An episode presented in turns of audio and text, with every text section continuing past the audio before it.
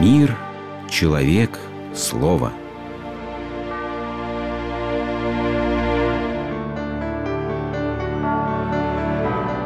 Религиозная энциклопедия. Пол.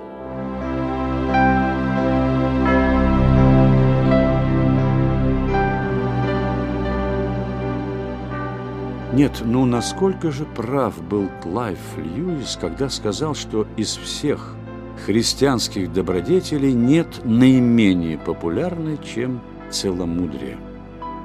Счастливчик. Не довелось ему дожить до нынешних времен, когда даже у школьника на слуху такие слова, как трансвестит или однополый брак. Однако было бы наивным полагать, что война против христианского понимания пола началась лишь в XX веке.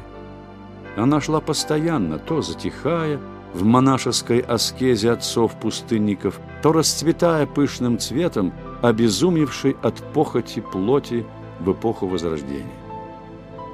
Конечно, если бы христианство сказало миру только то, что все, что связано с полом и воспроизводством, грех, скверно и нечистота – оно не сказало бы ничего нового.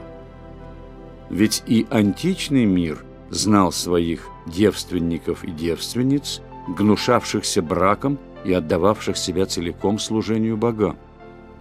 И действительно, с одной стороны, мы слышим в Евангелии о том, что лучше человеку не жениться.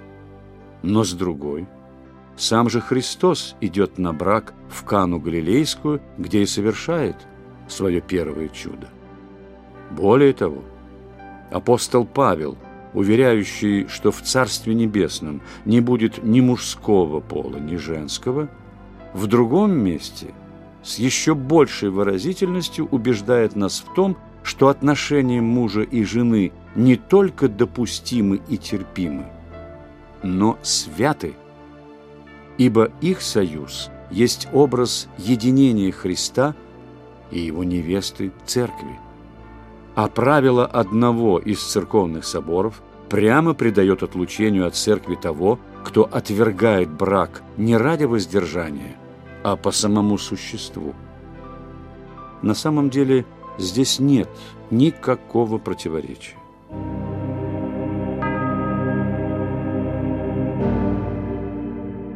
Беда нашего времени в том, что понятие пола – отождествили с физиологией, исключительно с телесной стороной человеческой жизни.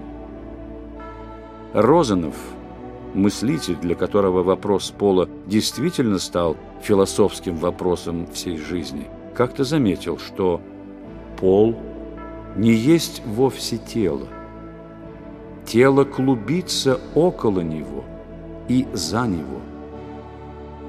Как следует из самого слова, пол есть свидетельство различности, но нераздельности мужчины и женщины.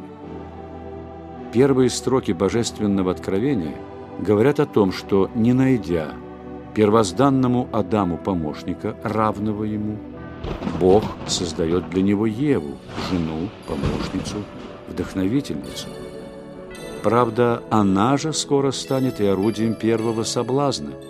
Неопытная, любопытная, доверчивая и так легко увлекающаяся. Ведь именно это и сыграло решающую роль в преступлении заповеди. И увидела Ева, как плод прекрасен собой, и ела, и дала Адаму, и он тоже ел. Оказалось, так легко – из вдохновительницы превратиться в соблазнительницу. Но разве этого хотел от Евы Бог? Правда, и Адам в грехопадении отказал своему высокому предназначению быть мужем, отцом и главой. Хороша же глава, если она безмолвно слушает то, от чего следовало бы заткнуть уши и бежать, и не только слушает, но и слепо повинуется чужой, греховной воле. Так первые люди на самой заре своего бытия нарушили данное им божественное призвание Адаму быть главой семьи и тружеником, Еве, любящей и послушной своему мужу матерью. И то, что в человечестве с тех пор пол главным образом сконцентрировался вокруг деторождения, для отцов церкви было скорее трагедией, нежели источником человеческого счастья. Грехопадение перевернуло все с ног на голову. Отныне то, что раньше было естественным завершением привязанности супругов друг к другу, теперь стало властным диктатором, едва ли не на всех направлениях жизни. Слепая и безликая похоть объявила себя любовью, а настоящая любовь оказалась запертой ключом эгоистического пользования физиологическими особенностями одного организма другим. А что в итоге? Современный французский философ Жан Бодрияр, много размышлявший над плодами половой вседозволенности XX века, пришел к неутешительному выводу. Энергия пола оказалась растраченной попусту.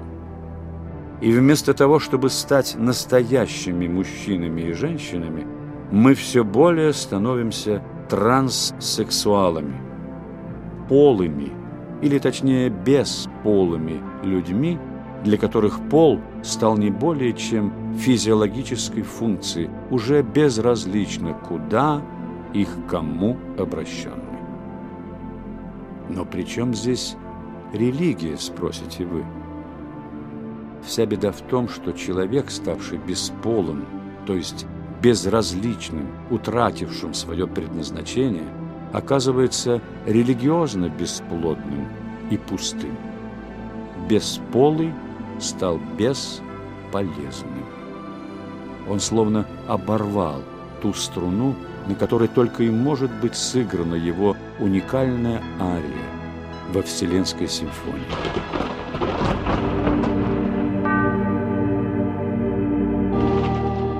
как демоническая сила, порвав с Богом, уже не может творить, но способна лишь карикатурно подражать и извращать, так и утративший или извративший половую идентичность человек становится религиозно пустынным, замкнувшимся в своей бесполой затхлости. И неспроста Розанов заметил, что связь пола с Богом большая, чем связь ума с Богом, даже чем связь совести с Богом. Но разве те, кто оставляют мир, принимая монашеские обеты, не обрекают себя на бесполое бытие? Как это ни парадоксально, но в монашестве пол не упраздняется. Напротив, он обретает свое первозданное звучание и место – будучи очищен от диктата похоти, падшей человеческой природы. Да, это дается многими трудами и потами, и далеко не всякому следует вставать на этот путь. Но посмотрите на благородно строгие лики святых мужей и жен, сияющие чистотой и любовью. Почитайте их жизнеописание, и вы увидите, что и сегодня – быть мужчиной значит всей жизнью нести ответ перед Богом за тех, кто рядом с тобой.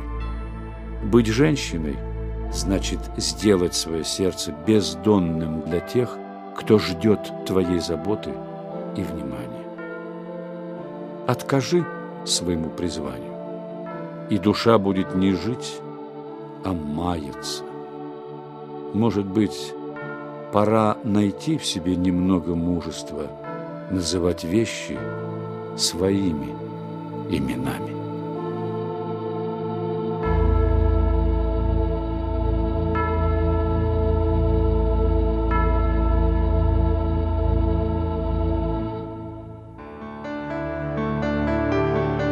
Вы слушали программу «Религиозная энциклопедия» из цикла «Мир, человек, слово».